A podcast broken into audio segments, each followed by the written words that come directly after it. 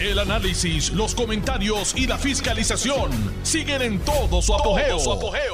Le estás dando play al podcast de Noti1630, Sin Ataduras, con la licenciada Zulma Rosario. Muy buenas tardes, aquí estoy.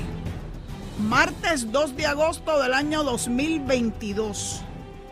Son las 4 y un poquito más de la tarde y esta es su amiga Zulma R. Rosario Vega en Sin Ataduras por Noti1, la mejor estación de Puerto Rico y primera fiscalizando. Ay, que muchas cosas hay para conversar hoy, por lo menos para compartir con ustedes, mis queridos oyentes. No sin antes agradecer, agradecer su audiencia. Yo estoy verdaderamente sorprendida eh, cuando a mi Noti uno me ofreció el estar frente a este micrófono en diciembre del año 2020 para comenzar en enero del 2021, yo pensé que era una locura de parte de tanto de Alex Delgado como del gran amigo Tuto Soto. Ellos confiaron en mí.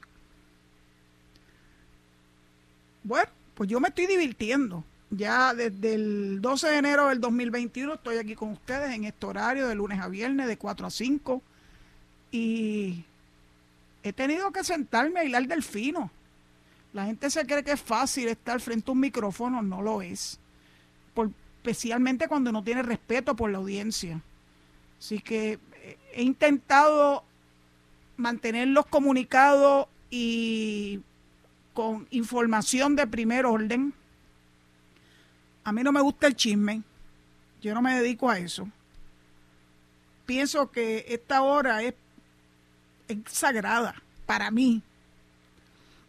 Y por eso agradezco cada uno de ustedes que me están escuchando en la tarde de hoy y que me lo hacen saber en los pocos sitios a donde yo asisto, porque estoy tratando siempre de mantenerme lejos de conglomeraciones, aunque de vez en cuando hay que hacerlo, hay que hacer la compra, hay que asistir a las citas médicas.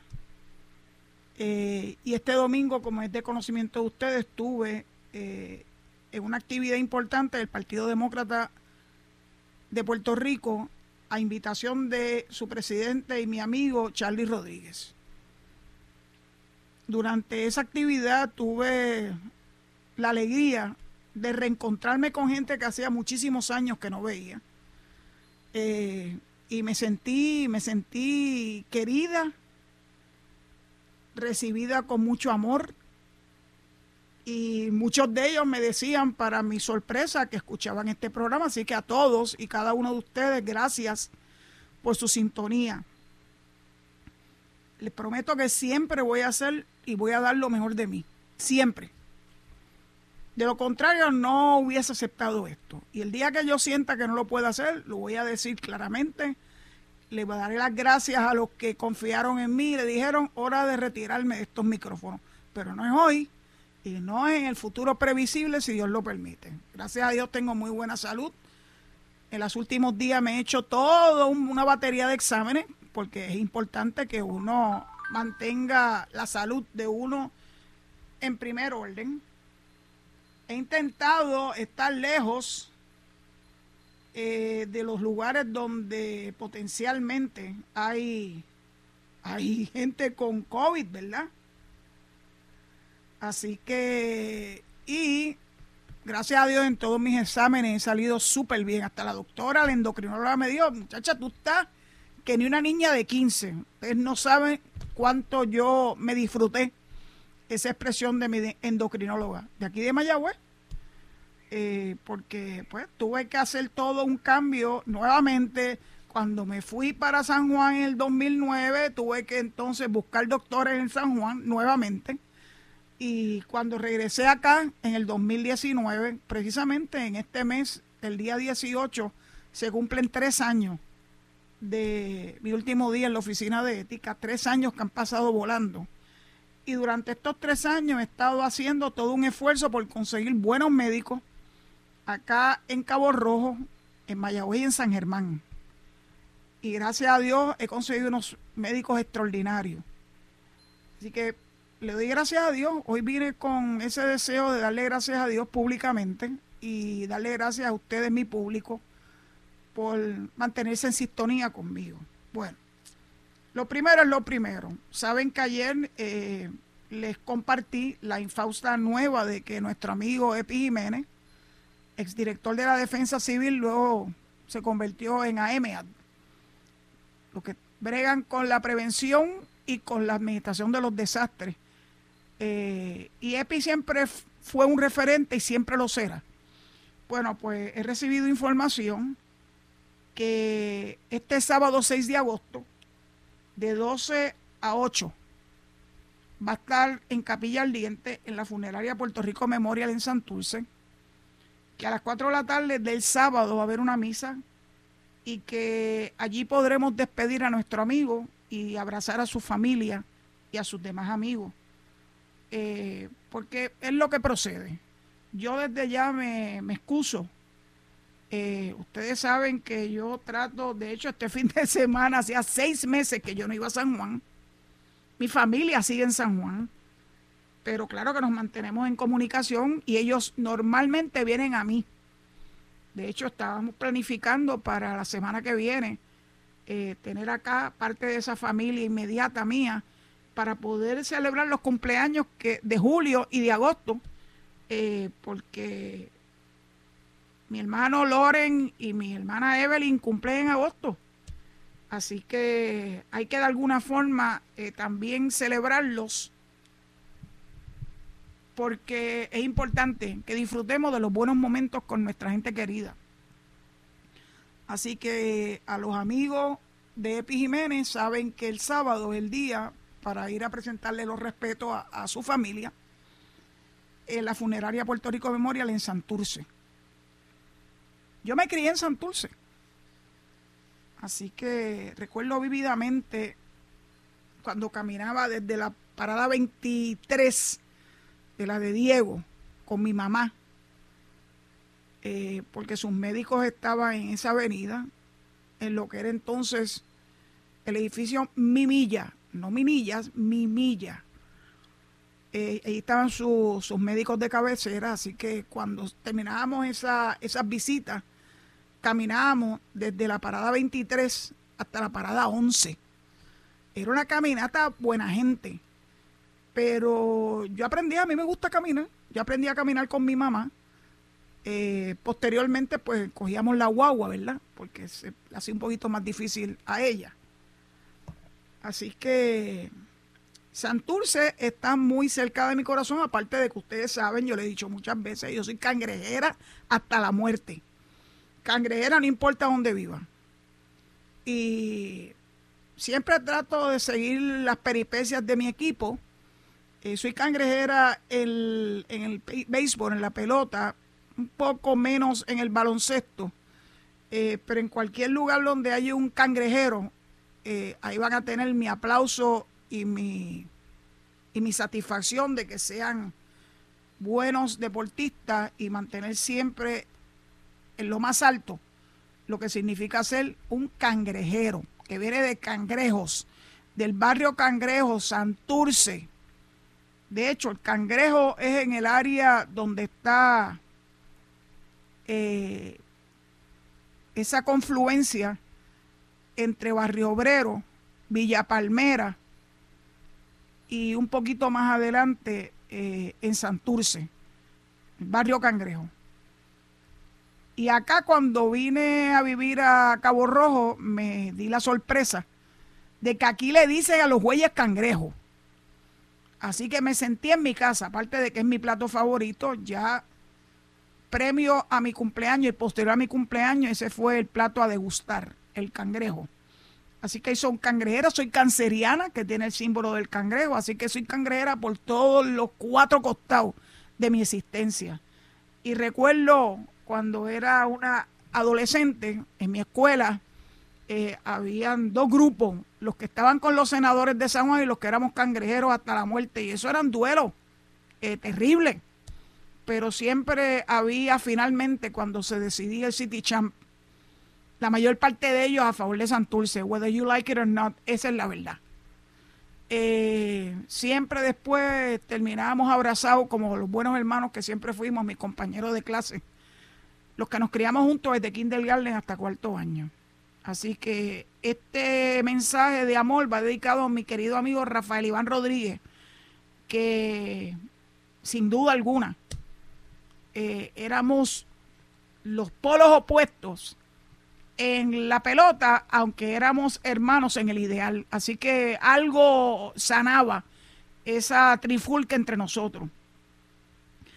Así que nuevamente el hecho de que estén velando a Epi Jiménez en la Puerto Rico Memorial naturalmente me trae todos estos recuerdos a mi mente que quiero compartir con ustedes. Eh, está la Zulma sanjuanera, pero que verdaderamente es cangrejera. Y está la Zulma caborrojeña, eh, porque yo lo escogí. Yo escogí vivir aquí y me siento muy feliz y muy a gusto y el pueblo de Cabo Rojo es un pueblo muy especial. Su gente es espectacular y aquí todavía hay civismo. Cuando tú ves que una persona le da paso a otra, cuando tú ves que un carro se detiene brevemente a conversar con otro, con otro, ¿verdad? Con otras personas en otro carro, tú no le tocas bocina o claxon, como decíamos antes. Tú esperas a que resuelva lo que tengan que resolver y seguir entonces. Aquí no hay prisa. No hay prisa porque hay civismo. Y lamentablemente cada día vemos, vemos menos de eso. Otros días yo leía con, con estupor cómo una joven en la avenida en la avenida Santiago de los Caballeros de Ponce, y Ponce es un pueblo que yo distingo muchísimo, eh, recibió el impacto de bala en la carrocería de su carro meramente porque le tocó clase a una persona que estaba entrando a la confluencia de donde ella era la que tenía el paso, el right of way.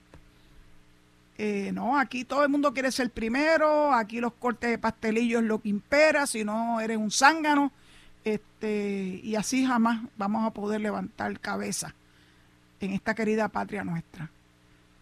Pues no sé, Hoy vine, hoy vine en esa tesitura. Pero entonces leí una noticia que me, que me llamó la atención y lo que me da una gran tristeza, pero se las voy a leer y ustedes van a adivinar de dónde es que proviene esta noticia. Dice, tal sitio arrancó ayer con la aplicación de un, de un esquema de apagones programados con los cuales las autoridades esperan ahorrar, ahorrar combustible y apoyar a otros lugares de ese país a donde estos cortes ya se producen desde hace meses, generando una fuerte crispación entre la población. ¿Les suena familiar? No es aquí, no es Luma, es en otro país, otro país que mucha de esta gente que está en contra de Luma eh, son sus grandes defensores y son los que dan su vida por ese pueblo. Yo también por amor al pueblo, no por amor al régimen.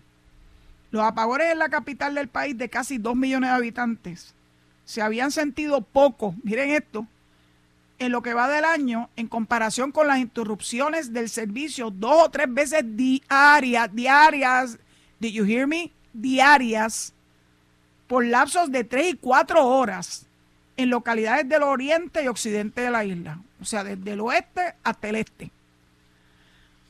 Ay, Dios mío, miren esta expresión de una señora de 63 años, más, joven que yo. Tengo techo de zinc, no tengo ventanas a los lados. Mirando con alarma su, su pequeño ventilador blanco, marca Input, con las aspas quietas y observando cómo el vapor se iba elevando en la sala de su casa. La mujer es vecina del reparto Unión en el municipio de Regla, donde la energía se retiró sobre las 10 de la mañana de ayer y esperaba que recién volviese en algún momento de la tarde el periodo especial, la crisis de los años 90 fue mejor de lo que tenemos ahora, protestó la señora Cortés, rememorando la dura crisis que pasaron los cubanos, y estoy hablando de Cuba, ya sé, ya tienen que haberse imaginado, tras la disolución de su aliada política, la Unión Soviética, y el fin de los subsidios que recibían de ella.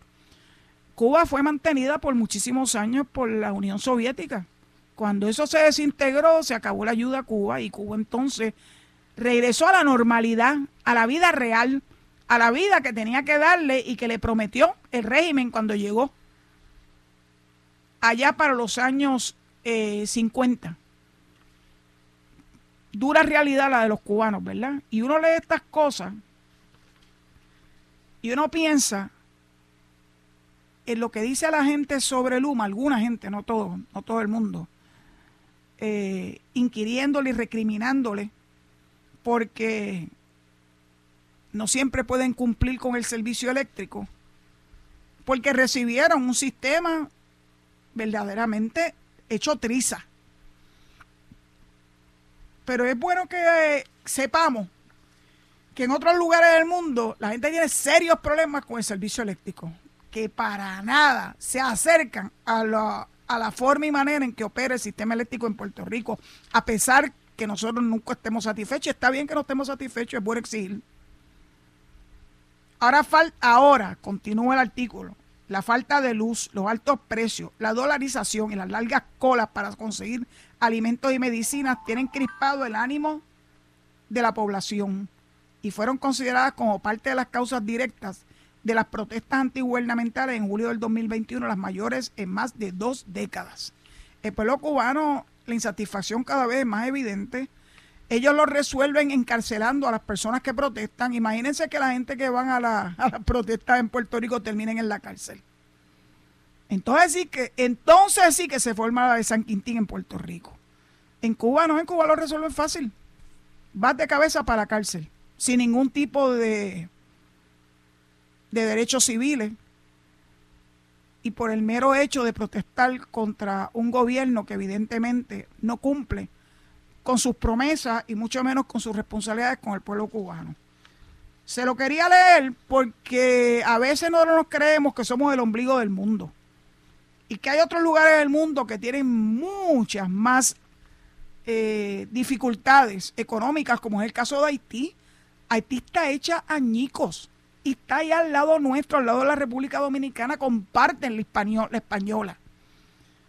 Y están aquí al lado nuestro, ambos están al lado nuestro. Son las dos eh, islas eh, mayores, de las Antillas mayores, Cuba, Haití y la República Dominicana. Puerto Rico es la más pequeña de esas. Y a pesar de todos los problemas que podamos tener, es la que tiene un sistema de vida mucho más adelantado. Tenemos un excelente eh, servicio eh, en cuanto al empleo. De hecho, está medio mundo buscando empleados y no consiguen suficiente. Se ha elevado no solamente el salario mínimo ¿verdad? federal, sino que se ha elevado los salarios. En cada sitio que voy hay grandes rótulos que dicen que están pagando a 10 y a 12 dólares la hora. Nunca antes habíamos visto esto así. Puerto Rico tiene el mayor nivel de empleo en muchas décadas y Puerto Rico, a pesar de que siempre estamos insatisfechos, está bien estar insatisfechos, somos privilegiados. Somos privilegiados porque somos ciudadanos americanos y tenemos el beneficio de que las necesidades, especialmente de la clase eh, pobre, eh, son suplidas por las ayudas del gobierno federal, por nuestra, nuestra condición de ciudadano americano. Por más que me traten de decir que eso es por el ELA, bendito sea Dios, acaben de poner los pies sobre la tierra. No tiene nada que ver con el ELA, tiene que ver con nuestra condición de ciudadano americano, que es la que nosotros queremos naturalmente llevar a su mayor escalón que es el que podamos, como Estado, elegir nuestro presidente, elegir congresistas, elegir senadores federales, tener acceso directo a lo que nos correspondería como ciudadanos americanos y no a base de dádivas, que aquí le llaman eufemísticamente pluralidad. No, yo no quiero pluralidad. Para mi pueblo que tiene necesidad, yo quiero igualdad. Así que es interesante y por eso quería decirles un poquito lo que está pasando en Cuba y a contrario censo, leer brevemente que recientemente se convirtieron en celadoras dos féminas bajo Luma, eh, que tiene una academia de celadores, eh, que, es una academia que, que toma bastante tiempo porque es importante que el proceso ese de trepar poste con línea de alta tensión, sabiendo que es arriesgado y arduo, tiene que ser después, esas señoras se van a poder preparar en esos postes y contribuir a una mejor calidad de servicio. Porque ya han sido debidamente adiestradas. Así que miren la diferencia, miren el contraste con lo que le acabo de leer de Cuba. Bueno, dicho eso, tengo, estoy a punto de entregar el micrófono a mi amigo Zombie, pues porque eso es lo que procede. Eh, no sin antes recordarle que luego de la pausa, pues aquí estaremos. Tengo muchas cosas que hablar con ustedes. Quiero hablarle del tren urbano. Quiero hablarle de Nancy Pelosi. Quiero hablar sobre el incidente que hubo con la policía y una persona. Ellos, la prensa le da un giro. Yo prefiero darle otro giro. Y quiero hablarle también sobre algo que salió hoy, que es que el gobernador eh, va a enfrentarse en los tribunales con la Junta de Control Fiscal, porque quiere siempre meterse en todo. Ellos sienten que son los que gobiernan a nuestro Puerto Rico. Y yo pues le agradezco al gobernador que luche. Ahora el issue es la reforma laboral, que es algo que tiene que ver con la empresa privada, no con el, no con el gobierno. Pues dicho eso, entrego el micrófono a mi amigo Zombie y nos escuchamos en breve. Muchas gracias por su Estás escuchando el podcast de Sin Atadura. Sin Atadura. Con la licenciada Zulma Rosario. Por Noti1630. pues acabo de escucharte, Nicole. La verdad que te estás rankeando, como dicen los muchachos de hoy noto, noto una gran alegría en tu voz, noto mucho deseo de, hacerlo perfectamente bien en tu nuevo rol en Noti1 y sé que, ya sé que, que estás teniendo éxito y bueno, vamos a ver cuándo me doy un vueltón por allá por Noti1 en Río Piedra para poder conocerte personalmente y agradecer de tu sintonía y la de tu familia. Mucho éxito, Nicole. Sé que, bueno, ya, ya se nota la calidad. Muchas gracias. Bueno, continuamos. Esta mañana o esta madrugada hubo un incidente en la urbanización La Riviera, en Río Piedra. Para los que no sepan dónde está La Riviera, si usted se ubica al final de lo que antes conocíamos como la Avenida Central, que es la Avenida Jesús Tepiñero, eh, llegando ya casi casi en la jurisdicción con Guainabo, eh, y antes de poder, antes de entrar a la bifurcación que te lleva al expreso Martínez Nadal, a tu mano izquierda está la urbanización La Riviera. Eh, así que ubicándome en el área donde acontecieron los hechos que relataron esta mañana, esta mañana lo primero que yo leo es que acribillan un menor, la policía acribilla, la palabra que utilizó la prensa es acribilla, un menor este, que no estaba armado y que estaba en un vehículo que no estaba hurtado. Y yo dije, wow, eso sí que está bien brutal y que fueron sobre 60 disparos. Eh, eso fue un paredón.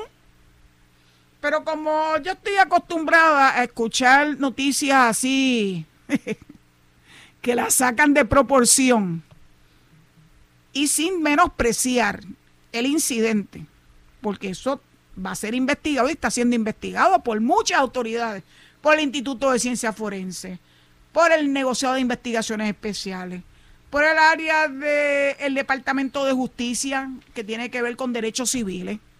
Eh, y yo estoy segura que hasta los federales van a intervenir aquí. Eh, yo pediría que los federales intervinieran para que hicieran también su investigación bajo el crisol de la reforma de la, de la policía, perdón. Pero cuando yo leo que el vehículo no era hurtado y esta tarde leo que aunque no tenía gravamen hurtado, era buscada desde la madrugada del lunes, ¿qué día es hoy? Martes cuando un vecino de Carolina denunció que se la habían llevado, presumo que el dueño, del frente de su residencia. Los agentes de vehículos hurtados procuraban dar con la guagua utilizando un sistema de posicionamiento satelital GPS que el propietario le había instalado. Bueno, pues si está hurtada, que no tuviera el grama, oiga, pero si es que el hurto aconteció el lunes y hoy es martes. ¿Cómo es que llegan a esa conclusión? Claro que la policía estaba mucho más adelantada que la prensa. ¿Qué ocurrió? Bueno, lo que dice la historia es que como tenía un GPS, la guagua instalado, lo ubicaron en diferentes sitios, en, diferentes lugares a diferentes momentos. Primero en residencial Luis Llores Torres. Luego en otros lugares, nos dicen cuáles fueron esos otros lugares. Y por la noche en la Riviera, que fue donde aconteció el incidente. El conductor entró en una calle sin salida, claro, si no conocía, no conocía el área. Los agentes con sus patrullas bloquearon la salida y salieron de los vehículos. Hasta este momento yo no veo nada incorrecto en esa intervención. El joven tenía licencia de aprendizaje. Dio marcha en retroceso y se trepó sobre la, acera intentando escapar. En su intento chocó un vehículo y los agentes entonces abrieron fuego. Y el adolescente, sí, porque el pobrecito adolescente cayó muerto en la acera.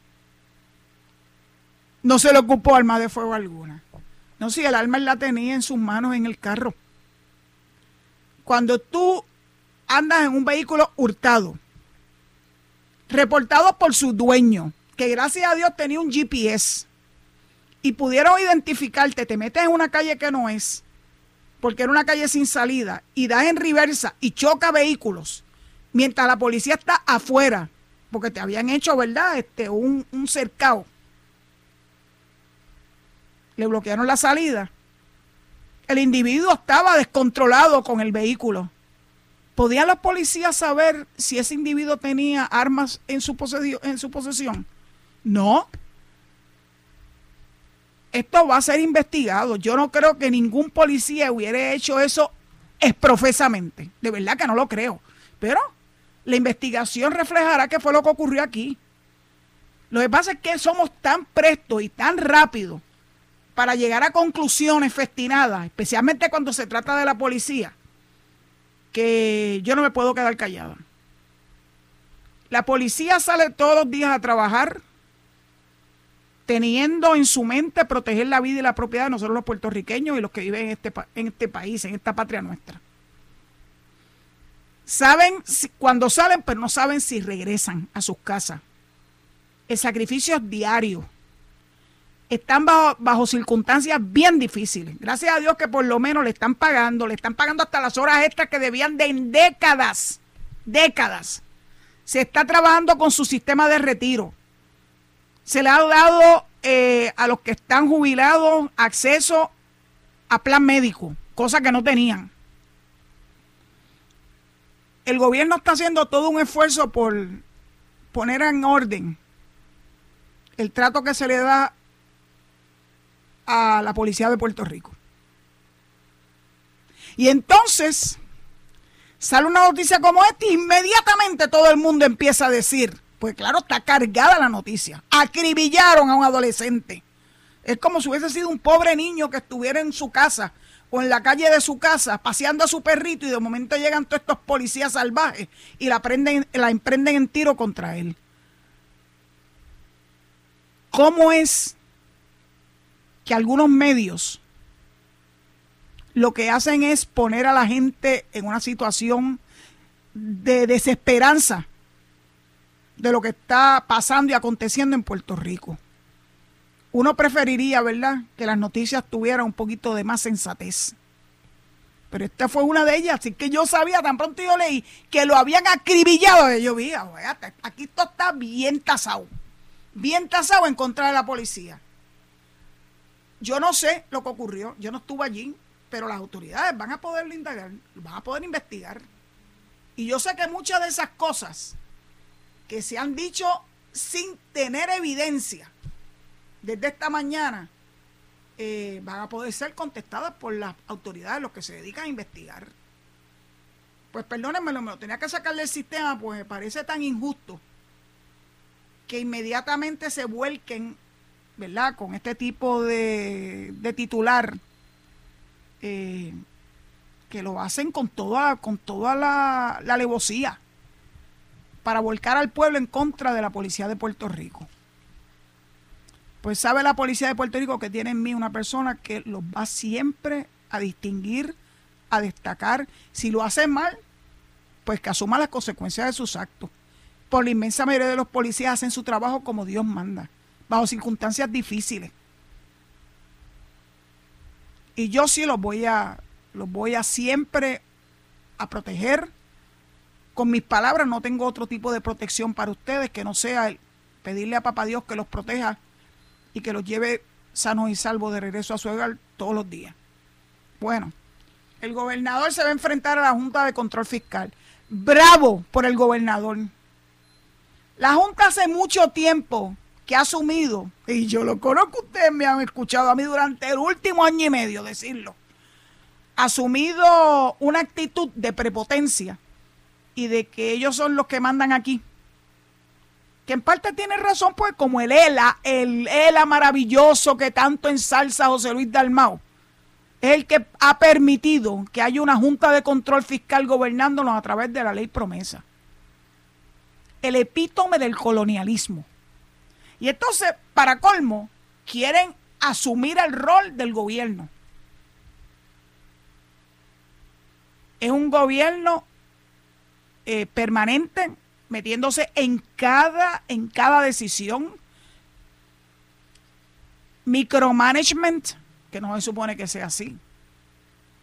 Nunca olvidaré las palabras de el que presidió la Junta por bastante tiempo, Carrión tercero, tres palitos, como le decían, que decía que no, que el gobierno va a poder tener un espacio para llevar a cabo sus decisiones y que al fin y a la postre es como si tuviera un cuarto y el cuarto tiene unas dimensiones establecidas por ellos, pero los muebles tú los pones donde te dé la gana.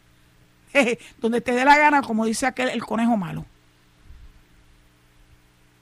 Pues saben, eso nunca fue así. Llegaron aquí con la actitud de asumir un gobierno paralelo. Y el gobierno que nosotros elegimos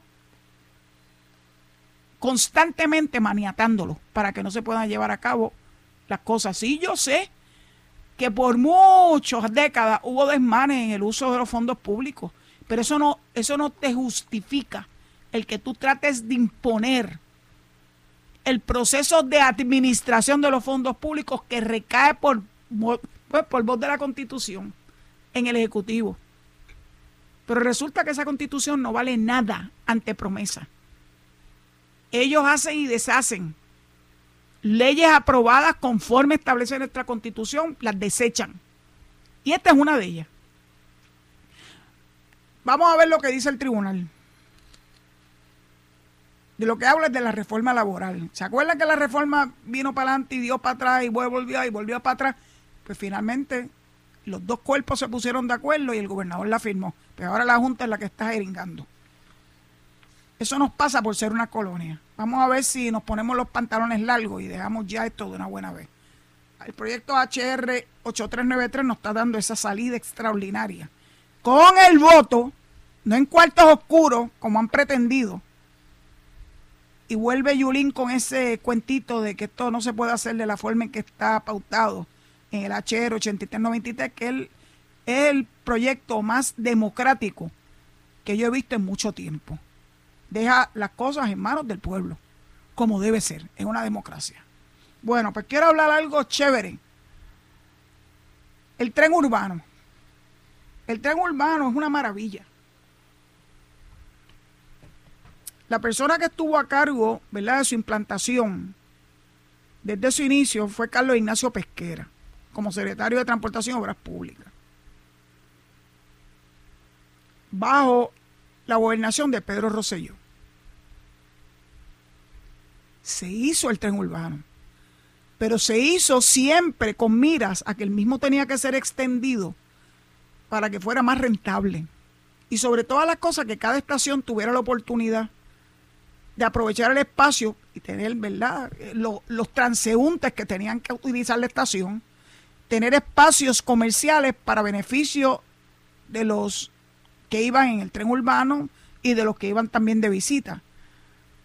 Yo me monté muchas veces en el tren urbano, de hecho, cuando decidimos el lugar donde íbamos a reubicar la oficina de ética, que estaba cuando yo llegué en la avenida Roosevelt final, llegando casi casi a la avenida Barbosa,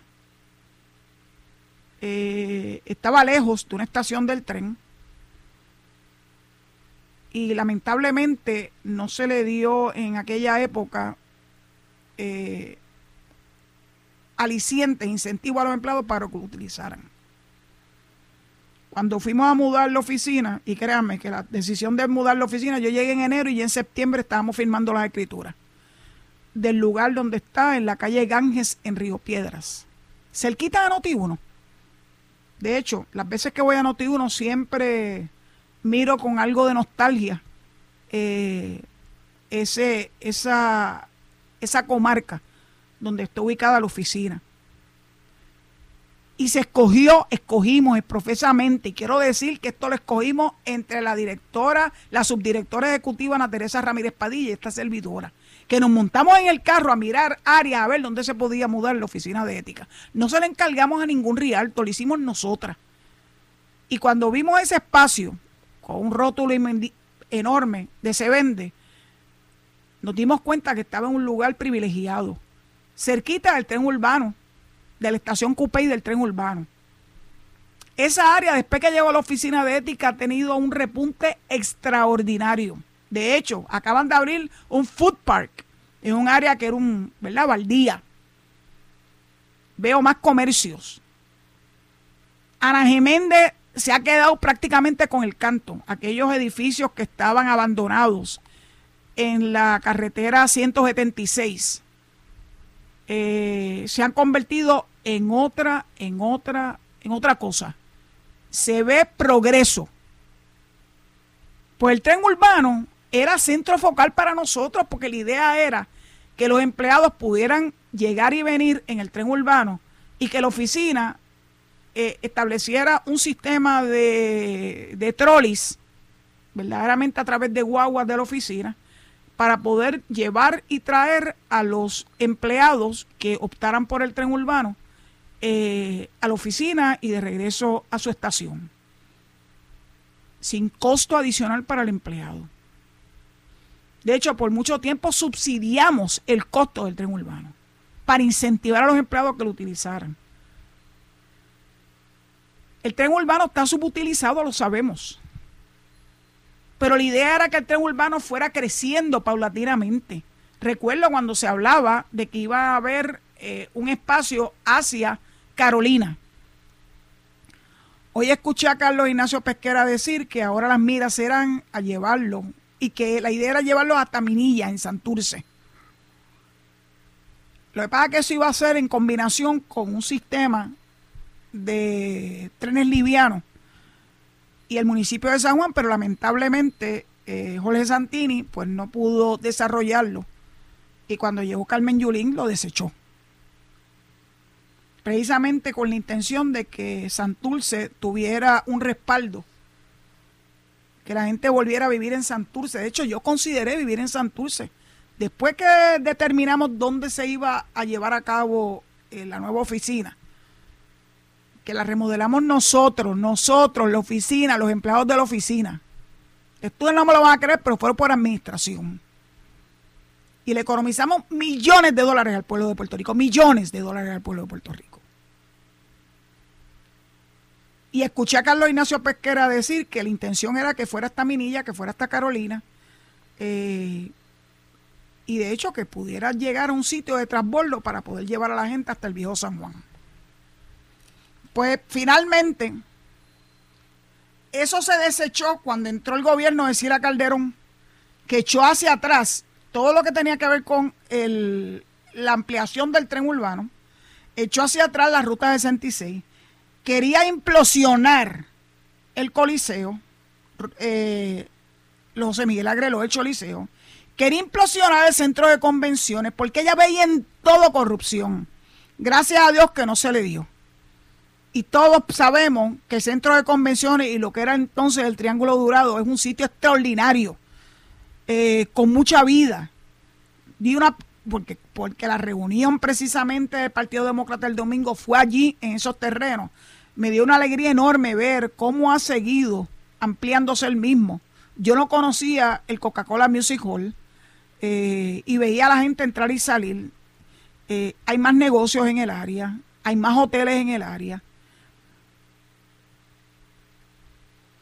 Eso se llama desarrollo, desarrollo económico.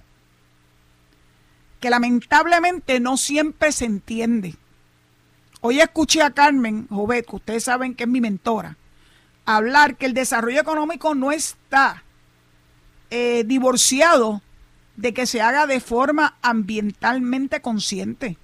El propio Carl Soderbergh lo reconoce. Se puede hacer, se pueden hacer las dos cosas.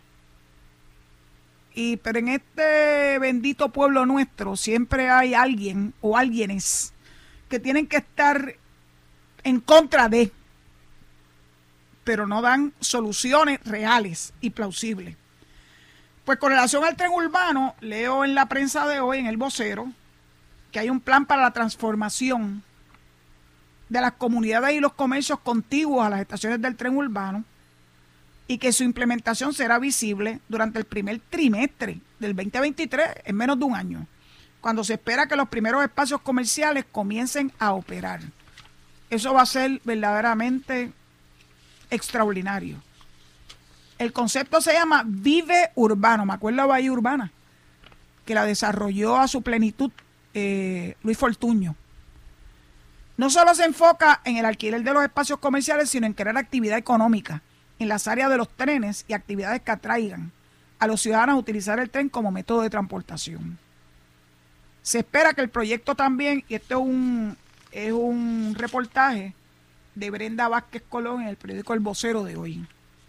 Se espera que el proyecto también les brinde beneficios económicos a los dueños de negocios de la periferia y le inyecte dinamismo a las solitarias estaciones con eventos diurnos y nocturnos que se puedan disfrutar en familia de una manera segura. El fundador del proyecto Vivi Urbano eh, explica que lo primero que hicimos fue darnos a la tarea de recorrer las estaciones del tren urbano para ver qué hacía falta luminarias, vegetación y otros arreglos para que la gente que use esos servicios del tren se sienta segura y generar movimiento urbano. Una vez se evaluaron las instalaciones del sistema, del sistema de trenes, el Departamento de Transportación y Obras Públicas, agencia que trabaja en colaboración con el equipo de Vivi Urbano, se ha encargado de llevar a cabo los arreglos necesarios para que los espacios comerciales estén a la disposición de las personas interesadas en que su negocio sea parte de este proyecto. Se busca que haya un impacto alrededor de los trenes, que haya desarrollos prósperos, la visión en general vida en estos lugares y que una mujer o familia se sienta segura usando esta transportación. Queremos impactar las áreas abandonadas donde pronto también habrá la rehabilitación de estructuras para convertirlas en vivienda. La verdad es que ojalá que esta visión, esta visión de un futuro cercano, ni siquiera estamos hablando de algo que va se prevé que va a ocurrir en mucho tiempo. Se supone que en el primer trimestre del año próximo se empiecen a ver grandes cambios en las estaciones del tren urbano. Esto está interesante. Las estructuras comerciales con renta entre 9 y 19 dólares del pie cuadrado ya están rentadas o comprometidas. Están ahora en el proceso de documentación para anunciar la disponibilidad de los edificios en las redes sociales. Dichas estructuras se encuentran en proceso de remodelación, excepto dos espacios a los que hay que hacer arreglos mayores, por lo que no se han alquilado. Se incluirán conceptos de gastronomías, gastronomía, fitness, servicios para mascotas, barbería y café, entre otros dirigidos a diferentes segmentos de la población. Se llevarán a cabo actividades de música y arte como artistas muralistas que crearán sus obras en vivo para el público y, tendremos estudiantes que tocarán instrumentos como el saxofón. Esto me parece que es una idea extraordinaria. Eh, tengo mucha fe depositada en este concepto y espero poder ir en mi, próxima visita a San Juan, que está pautada para finales de año. Yo, ustedes saben que trato de ir lo menos posible, poder disfrutar eh, algo de esta nueva, nueva economía que se está desarrollando alrededor del tren urbano. Bueno, me tengo que despedir recordándole que Quique Cruz tiene hoy un programa muy especial eh, con eh, personas duchas en la materia para que nos hablen de la situación que está ocurriendo en Taiwán y en China. Yo pues quisiera que sean ellos, las personas que tienen conocimiento, que aborden el tema, oiga, sin llevarlo ustedes a la histeria. Rondiduno no es ese tipo de, de estación. Pues será hasta mañana si Dios lo permite. Gracias por su sintonía. Y quédense, quédense ahí, que Quique Cruz tiene importantes personas que van a hablar de la situación allá en el área de China y de Taiwán. Y posteriormente viene mi amigo Luis Enrique Falú para también compartir con ustedes. Será hasta mañana. Esto fue el podcast de Noti1630, sin ataduras, con la licenciada Zulma Rosario. Dale play a tu podcast favorito a través de Apple Podcasts, Spotify, Google Podcasts, Stitcher y notiuno.com.